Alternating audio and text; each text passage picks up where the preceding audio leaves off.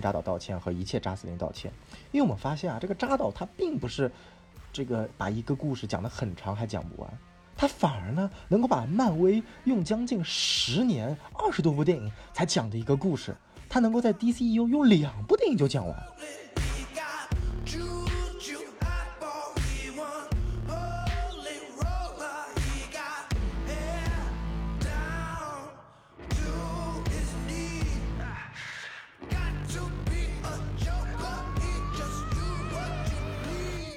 大家好，我是小松老师，欢迎收听新的一期小松漫谈。那在上一期节目的最后呢，我说过这期节目我们将会主要来讲讲我所改写的《超人钢铁之躯》这部电影。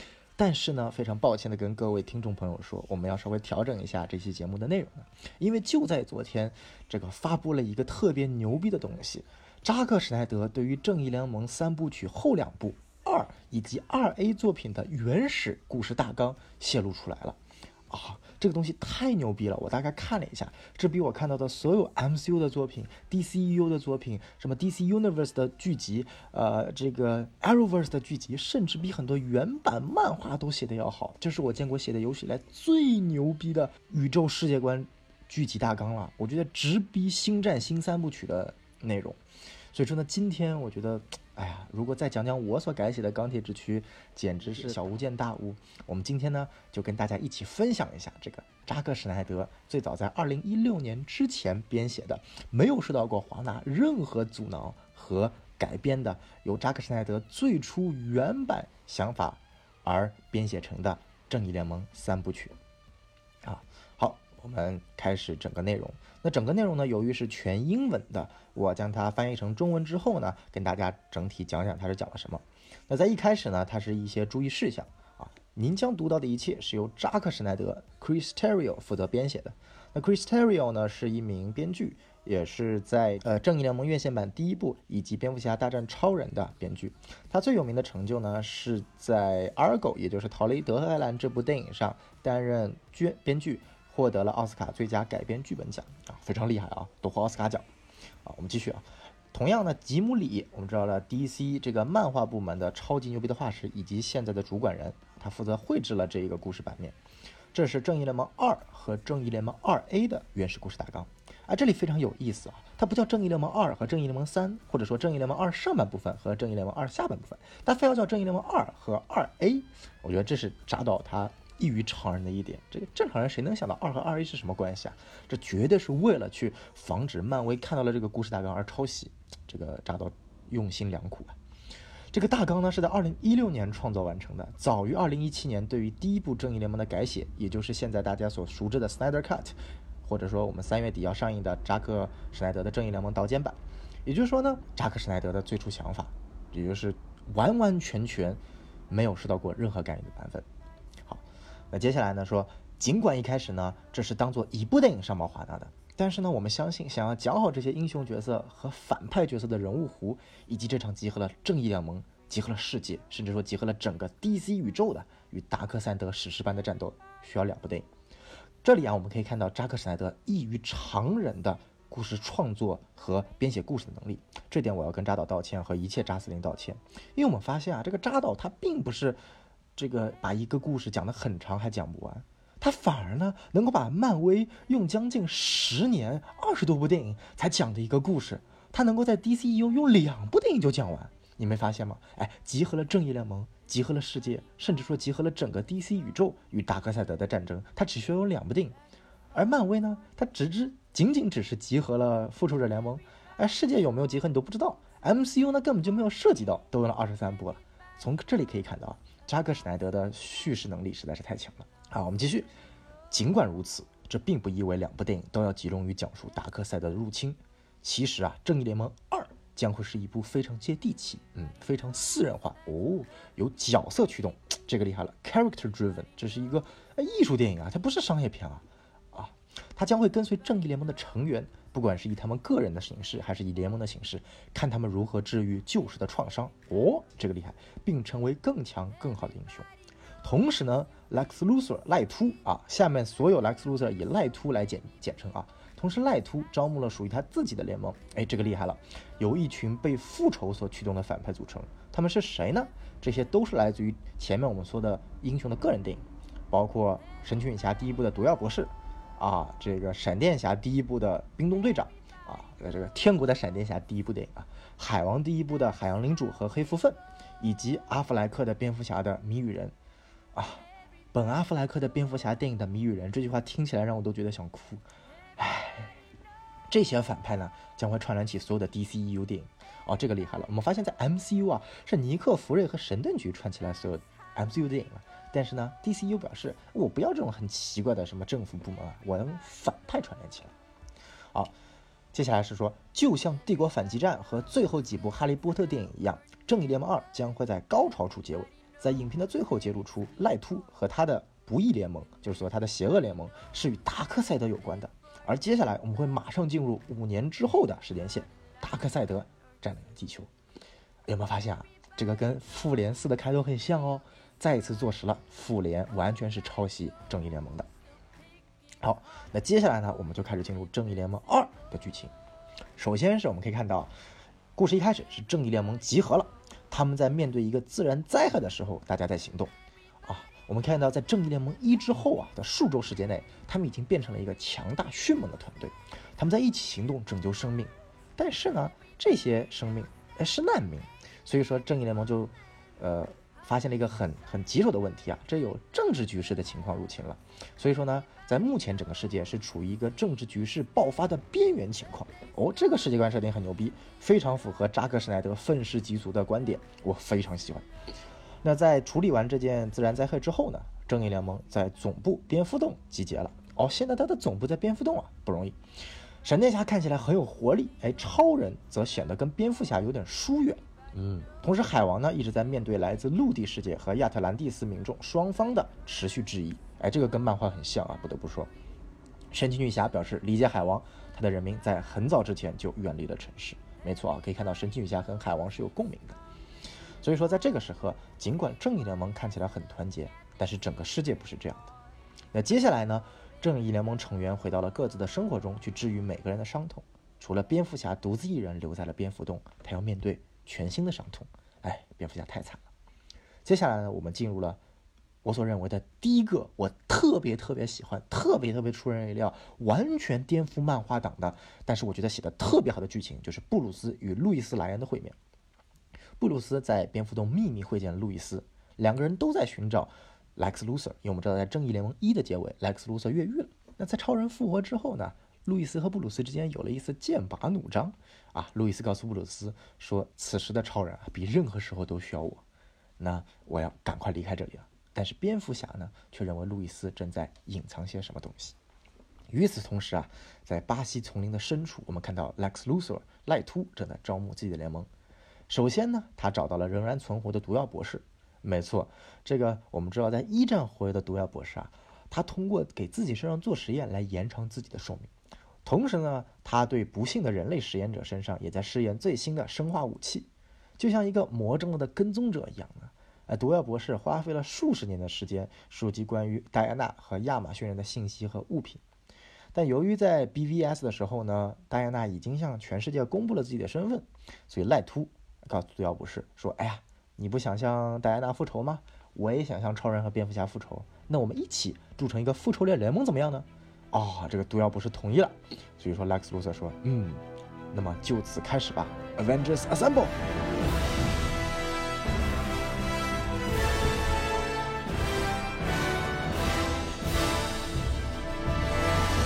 OK，好，接下来我们离开丛林，来到阿塔卡马沙漠。哎，我也不知道为什么不是撒哈拉沙漠或者塔克拉玛干沙漠，非要在阿塔卡马沙漠。但不管怎么样啊，在毒药博士的帮助下，赖秃从沙漠监狱中救出了奥姆和黑蝠鲼。所以在原版的2018年的海王电影里面，奥姆和黑蝠鲼最后都被关押起来了。哦，原来如此。接着，在中心城外的铁山监狱里面，赖秃又找到了冷冻队长，并告诉他说：“嗯，你只要跟我们加入我们的复仇者联盟，我就能升级你的冰冻武器。”一起干掉闪电侠，所以呢，这个冰冻队长就同意了。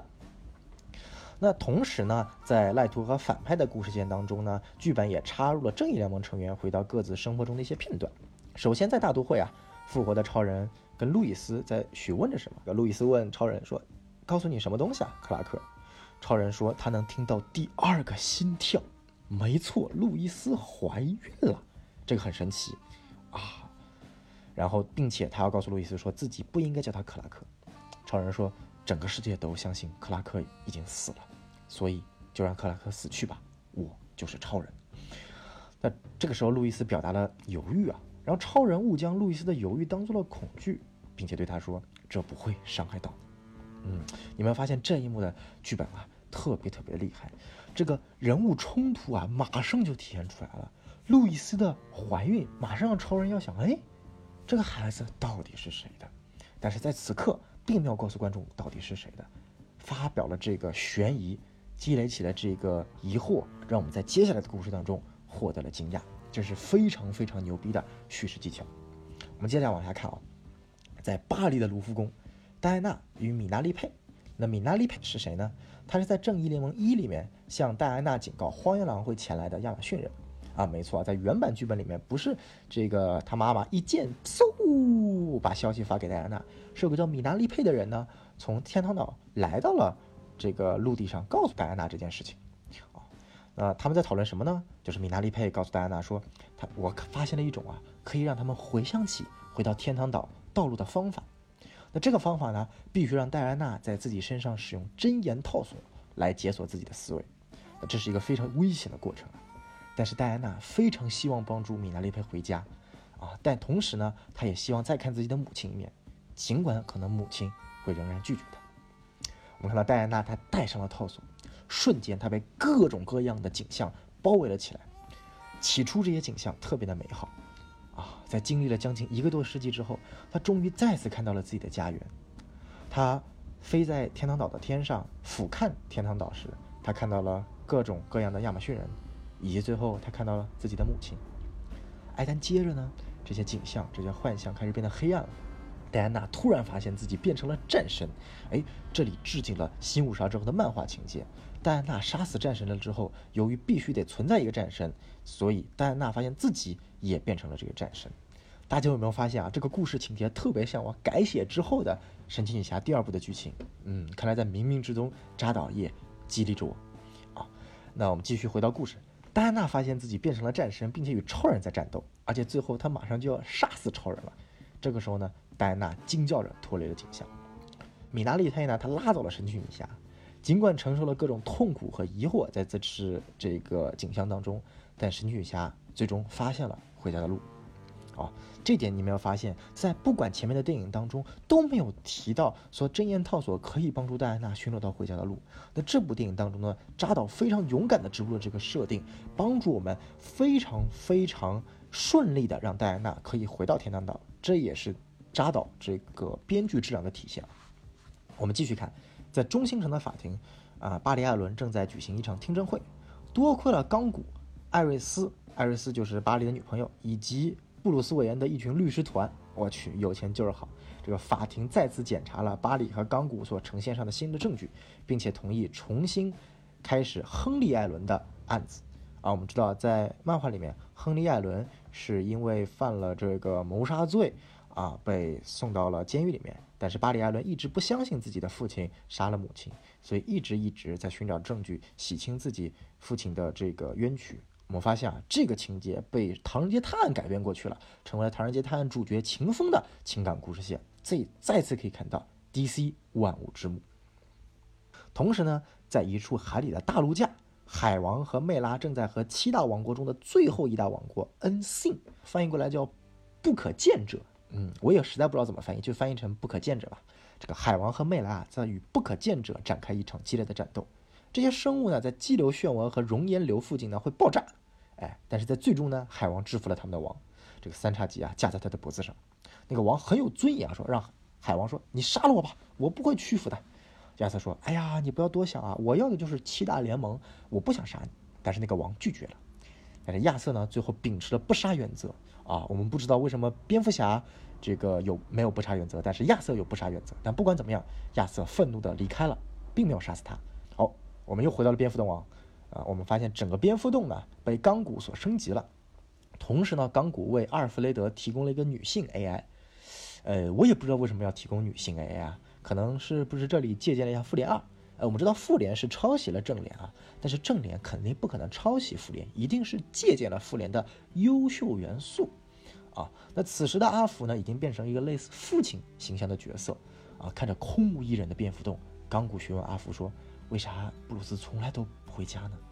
阿福说：“因为如果他回家的话，他将不得不面对自己。”嗯，这句话写的非常到位啊。虽然说我好像感觉似乎在 BVS 里面他就是这样的，在 BVS 的结局他不都已经呃敞开心扉了吗？但是我们知道啊，人物是需要多个环节、多部电影来最终实现的。可能 BVS 你以为他改变了，但是人物弧弧了一个三百六十度，他在正义联盟二又回到了这个时候。只有当他的人物弧来了七百二十度的转变的时候，他才是真正意义上的人物弧。那我们继续看啊，蝙蝠侠和路易斯寻找到了赖秃，在加拿大野外的深处呢，蝙蝠侠正在移动当中，他跟随了一个可能展现赖秃曾经在其中一个偏远城镇中被发现的线索，一路。跟随了过去，一路打了过去，结果他们发现呢，在这个秘密地点里面不是赖图，尼玛是谜语人。哎，谜语人看起来已经几天甚至几周都没有睡觉了，留了一长撮胡子，啊，并且有了肮脏的手指。他房间四楼的墙壁上写着愤怒的文字。他痴迷地看着蝙蝠侠说：“赖图问了我最后一个问题，我必须知道答案。”哦，同时呢，路易斯也在寻找赖图。但是他的能力呢，比世界上最伟大的侦探蝙蝠侠还要厉害。蝙蝠侠走错了，呃，走到了加拿大。哎，路易斯牛逼啊，他走到了巴西雨林，他找到了毒药博士的藏身地。那路易斯呢，将他所有的线索都写在了他的离线私人日志当中。这个时候呢，他终于发现了毒药博士是谁，以及赖秃在计划什么。他发现了赖秃在组建自己的联盟。这个时候，他的脸色变得苍白起来了。哦，这种。突然正派发现反派的阴谋，这种高潮片段啊，一波三折一高潮，这个剧本写的太好了。哎，我们回到加拿大野外啊，蝙蝠侠面对着谜语人，他告诉蝙蝠侠说：“哎呀，赖图已经过来找我了。赖图向我手上呈现了反生命方程式，没错，DC 漫画宇宙中最牛逼的武器，能够控制一切生命的反生命方程式，不知道什么原因就被赖图拿到了。但是呢？”这个点我们不需要解释，因为漫画电影宇宙当中是没有必要解释很多复杂冗长的情节的，只要合理就可以。赖图什么人啊？你想在 BVS 里面随便控制超人和蝙蝠侠让他们打架的人，他拿一个反生命方程式很难吗？呃，不难，对不对？所以我们继续。那赖图呢，向谜语人呈现了反生命方程式。谜语人说这是一个关于生命本源的谜语，而谜语人居然。揭开了谜语是什么意思？哇，谜语人超神啊！这个谜语人一定不是来自于 DCU 的谜语人，他是多元宇宙的谜语人啊！他是他是奇异博士幻化出来的谜语人，他知道了这个方程式能够干什么。如果这个方程式解锁啊，赖图将会让所有生命失去意义。那这个时候呢，谜语人举起了枪，指着自己的脑袋，说：“是时候要去解决最后一个谜了。”然后嘣，就自杀了，留着蝙蝠侠一脸震惊地看着死去的谜语人。啊，我们接下来啊，哎呦，看了这个非常蛋疼的剧情了之后呢，我们又变成了回到一些比较温馨的剧情。神奇女侠呢，终于和米达利佩回到了天堂岛，她很犹豫啊，很担心啊，不知道自己的母亲看到自己会什么样子。但是这都想多了，她的母亲带着喜悦和泪水拥抱了戴安娜。女王宣布将会举行一场从未有过的盛宴，庆祝自己女儿归来，非常非常的震撼。在海洋里面。海王和贝拉终于将不可见者拉入了七海同盟，在亚特兰蒂斯沉没之后，首次七海再次集结了。哎，这里就有个问题啊！哎，刚刚前面不是 N C 不愿意加入吗？怎么这里不可见者又又同意加入七海联盟了呢？这里剧本同样没有解释。扎导告诉我们，一切跟剧本无关的元素，一切都可以省略的元素，就让它直接略过去。这种不需要解释的，观众都能够读懂的部分，直接就进入故事当中就可以了。同时呢，在中心城，从孩提时期，巴里终于和自己的父亲第一次没有墙壁相隔的面对面站在了一起。亨利·艾伦被宣布无罪，释放出了监狱。哇，这个巴里也准备告诉自己的父亲，我就是闪电侠。在大都会呢，路易斯回到了超人身边，然后呢，路易斯告诉超人说：“我已经接受克拉克已死了，从今天起我就会叫你超人。”但这个时候呢？我也必须离开了，我要去继续追寻赖图。所以说这里可以看到，路易斯非常牛逼，他专程在寻找赖图的过程当中回到大都会，就是为了告诉超人说，嗯，我接受克拉克已死，你就是卡尔卡埃尔。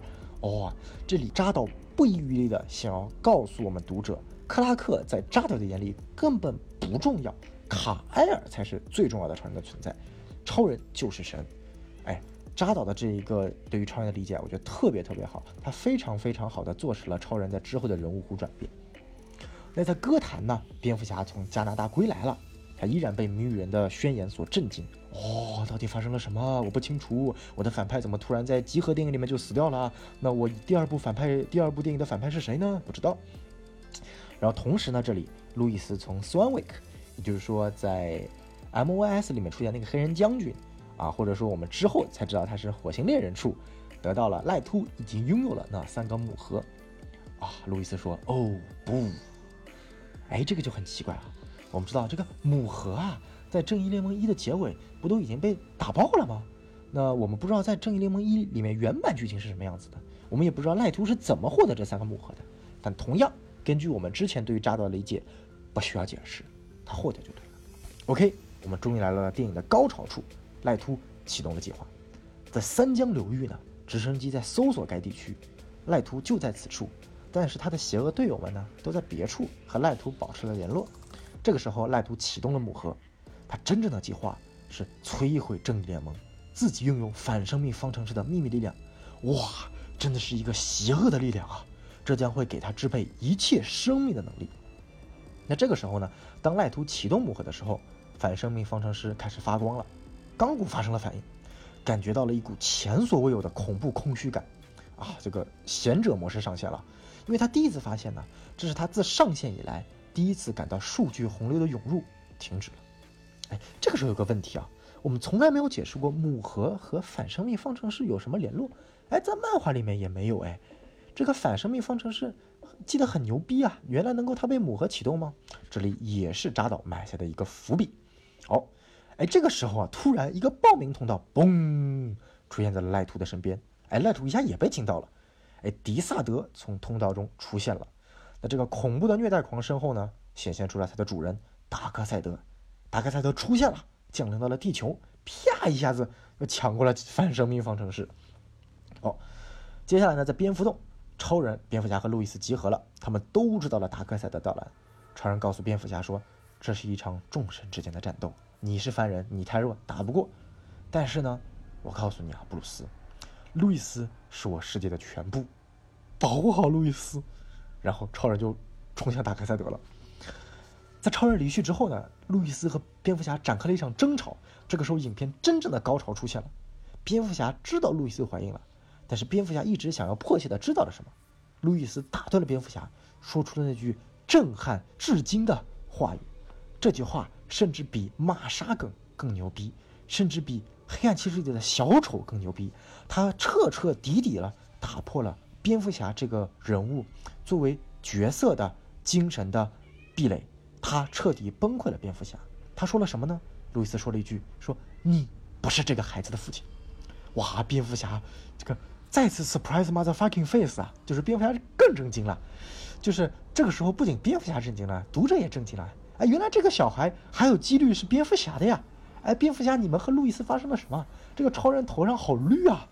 这个超人复活之后的战服原来不是黑色的，是绿色的。牛逼！牛逼！牛逼！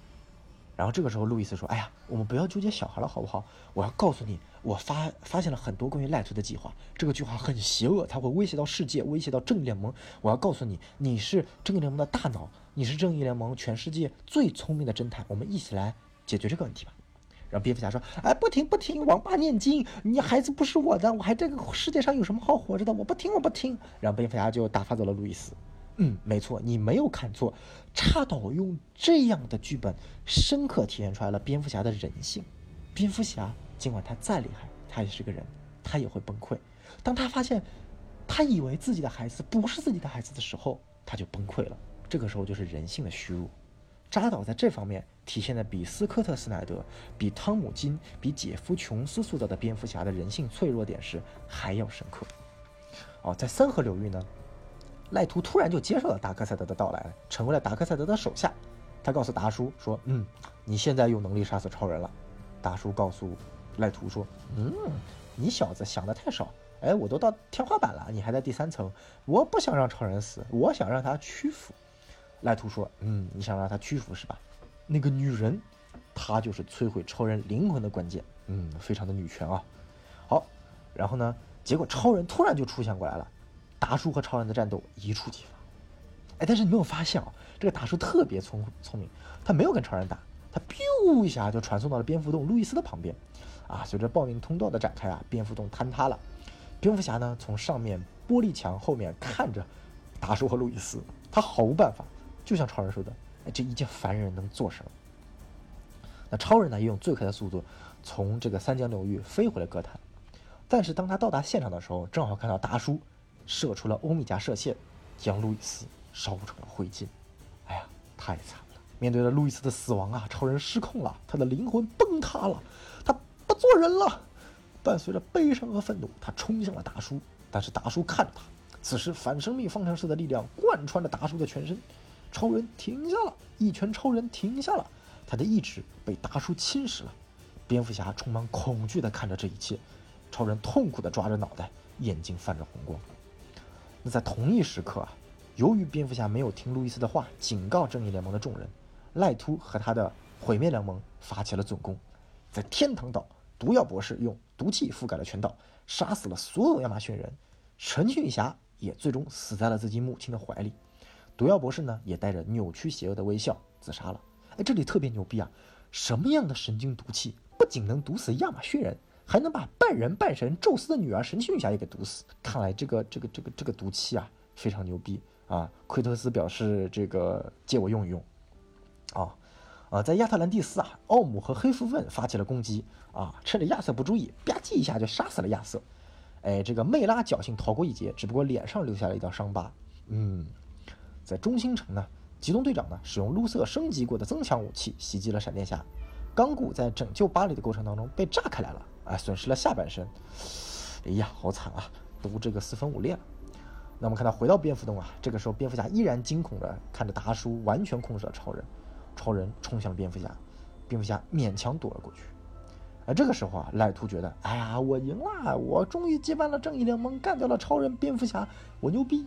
在这个时候呢，他跟超人打了个照面。超人看着赖图，眼睛发出红色的亮光，向他发射出了热视线。赖图被烧成了灰烬。那随着赖图的惊叫啊，整个世界都变红了。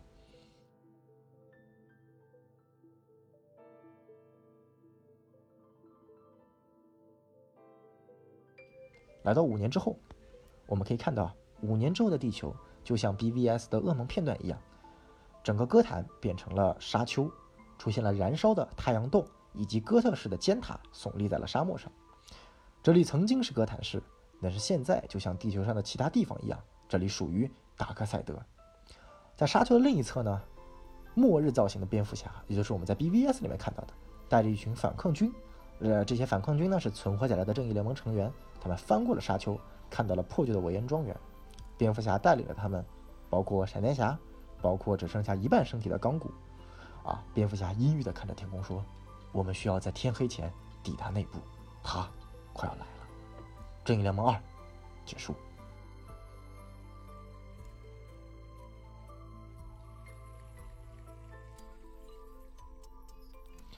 大家可以看到。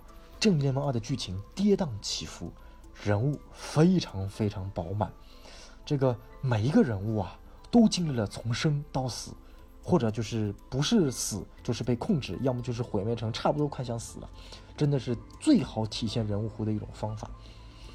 哎呀，我特别特别想继续接着话题，我们讲《正义联盟二 A》的剧情，但我觉得我们这期节目已经讲了三十分钟了，我觉得需要让观众先反复的回味。咀嚼消化一下这个非常非常牛牛逼的《正义联盟》第二部的剧情，然后我们等到下周一，我们再去看一看什么叫做《正义联盟二 A》，什么叫做扎导彻底打破了我们对于 DCU 的想法，带领我们和 DCU 走向了一个新的高度。这里是小宋，小宋漫谈第三期结束，我们下周一再见。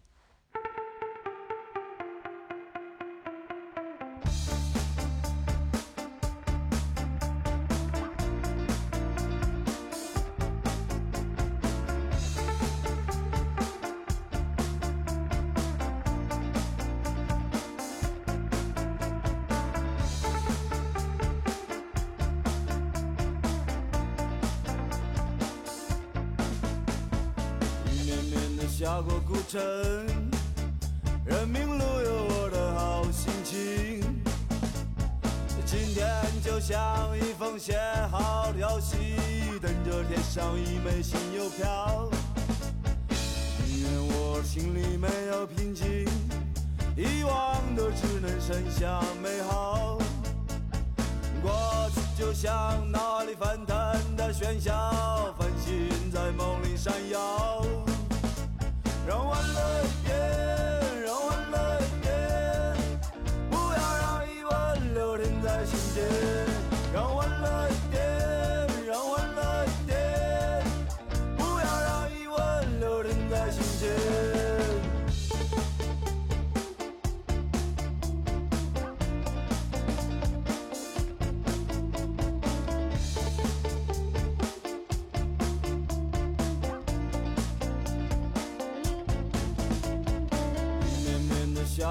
晨，人民路有我的好心情。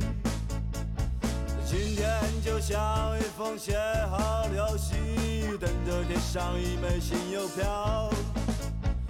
宁愿我心里没有平静，遗忘的只能剩下美好。过去就像脑里翻腾的喧嚣，繁星在梦里闪耀。No one knows.